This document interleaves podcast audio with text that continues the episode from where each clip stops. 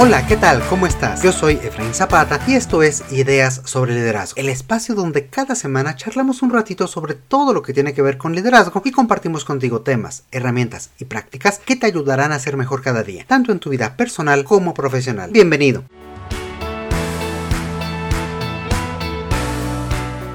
Una de las grandes diferencias entre un líder y un jefe es que el líder busca activamente formas para que todos los miembros de su equipo se sientan motivados. Los escucha, los conoce y les ayuda a fortalecer esta motivación intrínseca para que entiendan cómo aportan valor, por qué su trabajo es importante y cómo alinean sus intereses y metas personales con las laborales. Por el contrario, los malos jefes pocas veces se preocupan por la motivación de los demás y cuando lo hacen lo ven desde una perspectiva transaccional. Por el contrario, los malos jefes pocas veces se preocupan por la motivación de los demás. Y cuando lo hacen, lo ven desde una perspectiva transaccional, buscando más bien un intercambio de algún beneficio por un poco más de trabajo, un poco más de esfuerzo o de resultado. Aunque pudiera funcionar en el corto plazo, esto no es motivación y a la larga puede convertirse en prácticas nocivas que debilitan el clima del área y hacen que el desempeño no sea sostenible. No son pocas las ocasiones en que estos malos jefes claramente desmotivan a las personas y existe un fin de maneras en que lo hacen. El día de hoy quisiera platicar contigo sobre 7 prácticas negativas que los jefes llevan a cabo y que de acuerdo con expertos pueden tener los peores efectos en las personas. Como líder es importante que reconozcas este tipo de acciones, ya que en primer lugar evitarás caer en ellas y además podrás reconocer cuando éstas suceden a tu alrededor y apoyar así a la organización para que las identifique y las elimine.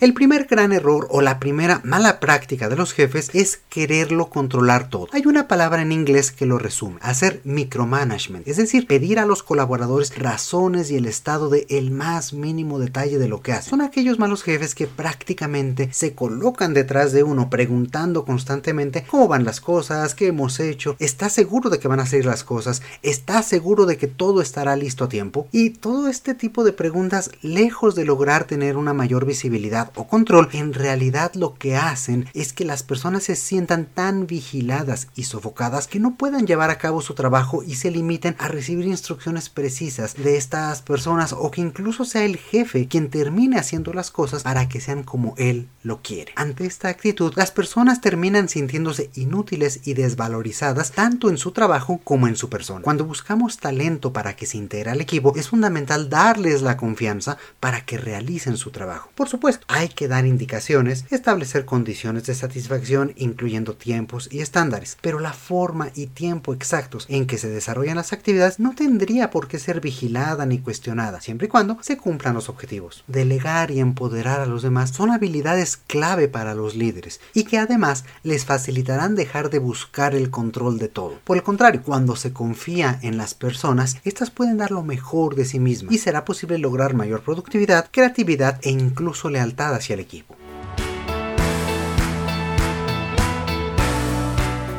Otra práctica de los malos jefes es aplicar reglas de forma arbitraria, sobre todo cuando su aplicación es diferente o más flexible para quienes son más cercanos o allegados a él o a ella. Esta es la base para generar favoritismos e inequidades. El, el beneficiar a unos sobre otros genera rencores y resentimientos rápidamente en el equipo, y a pesar de lo que pudiera parecer, en realidad tampoco beneficia a esta persona favorita, ya que en la mayoría de los casos será rápidamente identificada, señalada y aislada por los cuando esta práctica prevalece y se hace cada vez más grande, se forman grupos y facciones al interior del equipo. El clima se enrarece y los resultados y la productividad se vuelven pues secundarios para todos. El extremo de esta situación se da cuando se reconoce y beneficia únicamente a las personas sumisas, quienes siempre dicen que sí y quienes ceden frente a los jefes, mientras que se castiga a quienes realmente hacen bien el trabajo, a quienes son más productivos y logran sus objetivos, a quienes se atreven a alzar la voz frente a la inequidad. En estos casos, lo que el mal jefe busca es simple, un equipo homologado, sumiso, que nunca lo cuestione y que aparentemente esté satisfecho, pero que por dentro pues esté viviendo un mal clima que lo lleva también a sentirse desmotivado. En un área donde hay favoritismos, las personas se desmotivan, ya que saben que el crecimiento y oportunidades no serán dadas por el desempeño, por la productividad ni el esfuerzo prestado, sino por la cercanía con el jefe. Esto hace que cada vez se alejen más del trabajo y se conformen con hacer lo mínimo indispensable. Forma de establecer reglas arbitrarias es cuando los jefes imponen normas sin sentido y estos se vuelven inflexibles. Las normas y políticas en las organizaciones necesitan siempre responder a la realidad de la empresa, a la seguridad y a la cultura. Toda norma tiene una razón de ser. Cuando se implementan reglas o normas sin sentido, la gente rápidamente se incomoda y revela y se revela en contra de ellas con mayor o con menor éxito. De cualquier forma, las reglas arbitrarias generarán molestia y esta emoción se en el trabajo que realizan las personas, en la relación con los demás y por supuesto en el clima de trabajo. Déjame contarte una pequeña anécdota. Una vez, una buena amiga me platicaba sobre un jefe que tuvo que siempre traía a colación un error que ella había cometido hacía tres años. Me comentaba que la primera o segunda vez fue chistoso y hasta ella lo vio como algo natural, parte de la conversación. Después de que esto continuara repitiéndose en diferentes ocasiones, cada vez le resultaba más difícil hablar con él sobre esta situación. Se había convertido en una suerte de acción pasivo-agresiva que solía repetirse en los momentos más incómodos, cuando se encontraba con otros colegas, cuando había tenido algún éxito o cuando estaban los miembros del equipo directivo. No importaba lo que hiciera, siempre ese error estaría presente. Un líder utiliza los errores como oportunidades de aprendizaje, los hace ver a la persona en privado y les ayuda a corregirlos. Una vez que han sido expuestos y analizados, se olvida de ello y vuelve a comenzar. No hay necesidad de hablar del pasado tan distante, sino enfocarse en cómo hacer las cosas diferentes a partir de ahora. Centrarse en los errores de una persona en particular o del equipo en general impide de que el progreso y desarrollo que se ha tenido sea percibido. Es como una pesada ancla que detiene al equipo entero en el pasado y quita energía a todo. Como el caso de esta amiga, no importa lo que haga ni lo que logre, porque nunca será suficiente para quitarse ese peso de encima. Una variante de esta mala práctica es cuando los malos jefes buscan culpables de todo lo que sale mal sin asumir su propia responsabilidad por el equipo. Peor aún, este tipo de práctica viene acompañada del efecto contrario. Cuando se alcanzan los objetivos, es decir, el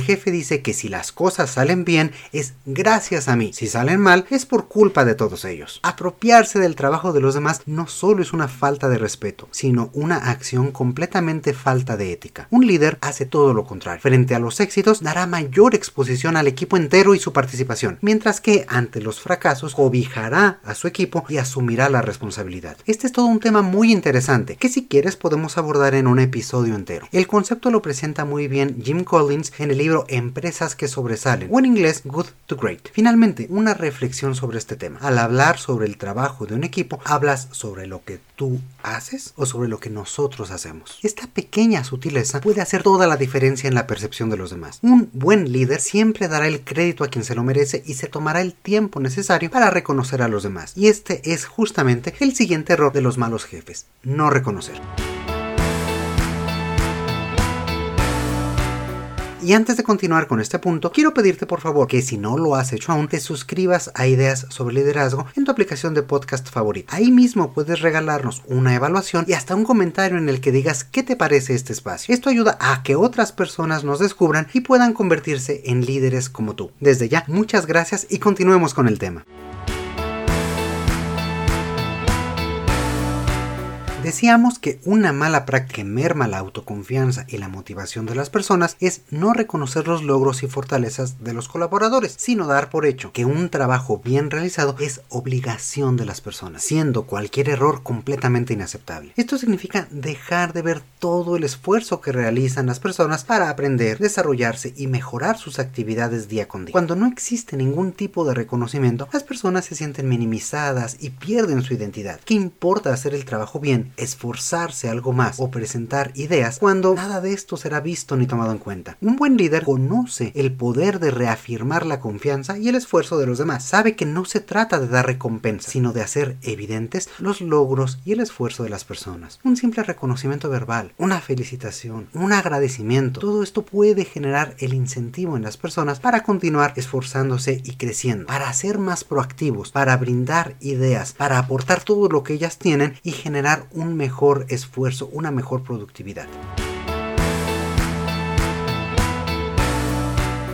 A mediados del siglo XX existió la tendencia, aún prevalente en algunos lugares y personas, de pensar que la información es poder. Esta creencia llevó a muchos jefes a querer centralizar y acaparar el conocimiento y la forma de hacer las cosas, centrándose en siempre tener la última palabra y no compartir nada con los demás, ni su forma de pensar, ni sus conocimientos, y mucho menos documentarlos para generar un conocimiento organizacional. Estas personas daban apenas la información mínima indispensable para que los colaboradores realizaran sus actividades y muchas veces buscaban fragmentar estas funciones y estas actividades para que nadie tuviera un conocimiento entero de los procesos. Incluso buscaban enfrentar a los compañeros generando dinámicas de competencias poco sanas. Esta es otra forma de buscar tener el control sobre los demás. Hoy en día esta visión se vuelve un gran error. Ocultar información a los colaboradores con la idea de retener o poder evitar que otros brillen es absurdo cuando la información está al acceso de todos. Por el contrario, los líderes generan una cultura de transparencia en la comunicación, una cultura en la cual se permite que las personas tengan todos los elementos suficientes para realizar mejor su trabajo, para ser más independientes, para tomar decisiones y dar recomendaciones inclusive para mejorar, que las personas tengan esta posibilidad de dar diferentes opciones, diferentes alternativas, puedan empoderarse en su trabajo y tomar decisiones que los lleven a reaccionar en el momento de una forma pensada, de una forma planeada y de esta forma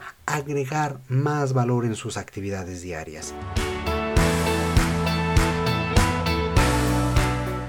Otra forma lamentablemente común que tienen los malos jefes de desmotivar a su equipo es no escucharlos o ignorar sus ideas. Es claro que no todas las ideas se pueden implementar, ni que todas las ideas traerán los beneficios que se esperan. Para ello hay que evaluar su viabilidad, analizar formas de mejorarla y crear el entorno más adecuado para probarla. El error está cuando nada de esto sucede y todas las iniciativas son descartadas desde un inicio. Todas las personas tienen el derecho de ser escuchadas y tomadas en cuenta. Es más, cuando las recomendaciones del equipo son consideradas e implementadas, su valor valor y participación se refuerzan, se crea un mayor vínculo y compromiso entre todos y les hacemos sentir parte de la organización que realmente pertenecen y están aportando más allá de sus funciones. Otra forma que tienen los malos jefes de ignorar a su equipo y sus capacidades es quitarles el poder de decisión que tienen sobre su propio trabajo, sobre todo cuando se les hace responsables de algún proyecto. Por ejemplo, una mala práctica es convocar de forma excesiva a reuniones utilizándola para, entre comillas, decidir ciertos aspectos sobre estos proyectos o iniciativas. De esta forma quitan la responsabilidad y la posibilidad al equipo para que ellos sean ellos quienes tomen decisiones por ellos mismos y de considerar aspectos técnicos del proyecto, sino que pues son los mismos jefes quienes asumen este poder y cada vez delegan menos en las otras personas.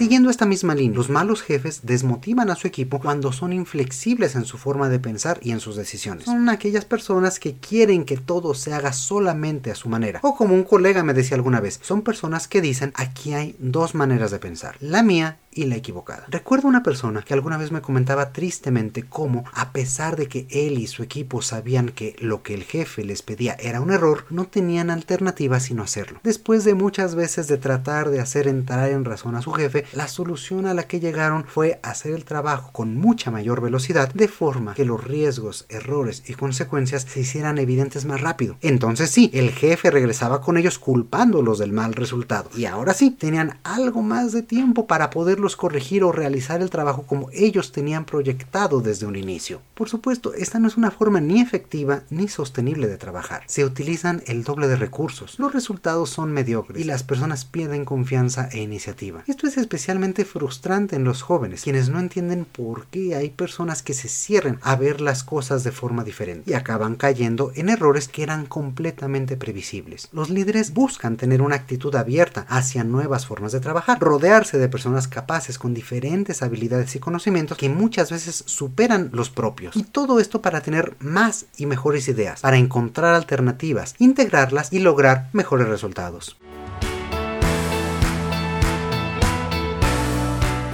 Otra mala práctica que merma la motivación es incumplir la palabra. Hay un refrán en México, no sé si también en otros países, que dice prometer no empobrece. Esta es otra forma en la que los malos jefes buscan tener un efecto inmediato en el equipo, pero a la larga, ante la falta de cumplimiento, hace que las personas desconfíen y se cuiden la siguiente vez que su jefe ofrece alguna recompensa, algún beneficio a cambio de mejores resultados, a cambio de mejor desempeño o de un esfuerzo adicional. Incumplir la palabra dada genera conflictos y un sentimiento general de desánimo y apatía que puede convertirse en cinismo. Esto es muy perjudicial para la organización entera, ya que aunque sea el jefe quien da su palabra, la percepción de las personas es de un incumplimiento institucional y será cada vez más difícil que confíen en la organización y sus iniciativas, aunque éstas provengan de otra área o departamento y que realmente tengan intenciones positivas. Lo hemos dicho en ocasiones anteriores, uno de los pilares más importantes del liderazgo es la generación de confianza. Para un buen líder, una promesa es sagrada y hará todo lo posible por cumplirla. Es cierto que puede haber ocasiones en que las cosas no salgan como se pensaba y algún ofrecimiento se vuelva imposible de cumplir, pero por ello la confianza y la comunicación son importantes. Si el equipo ve que su líder está haciendo todo lo posible y no logra tener este éxito y que esto es la excepción y no la regla, podrán entenderlo y perdonarlo. El problema está cuando un mal jefe realiza promesas huecas como mecanismo para obtener lo que desea sin siquiera tener intenciones de cumplir.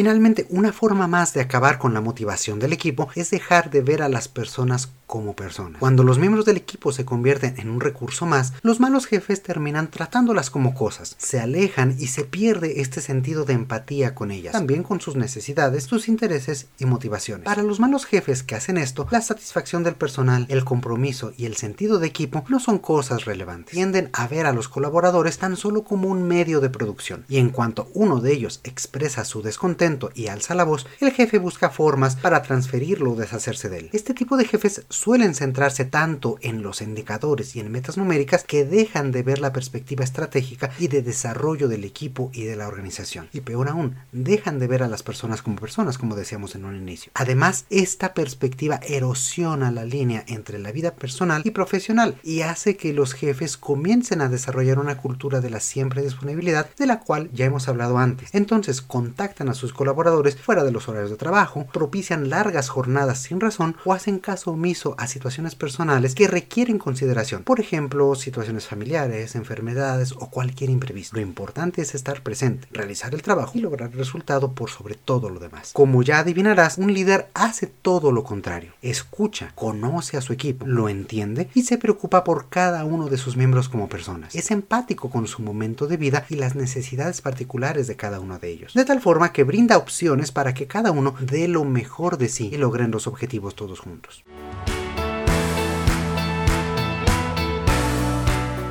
Y bueno, como comentamos en un inicio, hay innumerables formas a través de las cuales los malos jefes desmotivan a su equipo. Aquí quisimos compartir contigo algunas de las más importantes. Sé que tal vez haya sido un episodio difícil de escuchar. Para mí también lo fue, ya que esto nos pone en los zapatos de personas que están viviendo este tipo de situaciones frustrantes, agobiantes y de las que a veces es difícil encontrar una salida. La invitación es que al conocer estas malas prácticas las puedas identificar y eliminar en tu organización. Que ayudes a que personas que las están viviendo salgan de este ciclo y se den cuenta de que no es ni aceptable ni benéfico para la organización, ya que estos malos jefes pueden llegar incluso a generar un clima de trabajo tóxico y a la larga hacer mucho daño tanto a las personas como a la organización. Y bueno, con esto llegamos al final del episodio del día de hoy y ahora es turno para... ¿Has tenido que vivir este tipo de situaciones? ¿Cómo has salido de ella? ¿Qué le dirías a otras personas? ¿Alguna vez caíste en alguna de estas malas prácticas? Cuéntanos tus historias y continuemos la conversación. Sabes que puedes escribirnos al correo electrónico hola. También nos puedes encontrar en todas las redes sociales y pasar a saludar. Muchísimas gracias por escucharnos como cada semana, por seguirnos y por recomendarnos. Como siempre te mando un fuerte abrazo. Yo soy Efraín Zapata y te espero a la próxima con nuevas ideas ideas sobre liderazgo. El contenido de este podcast es original de Ideas sobre Liderazgo. La conducción y coordinación general están a cargo de Efraín Zapata. La producción es realizada por Edgardo Bustamante. Ideas sobre Liderazgo es una comunidad orientada a mejorar las prácticas de liderazgo y desarrollo de las personas y sus organizaciones.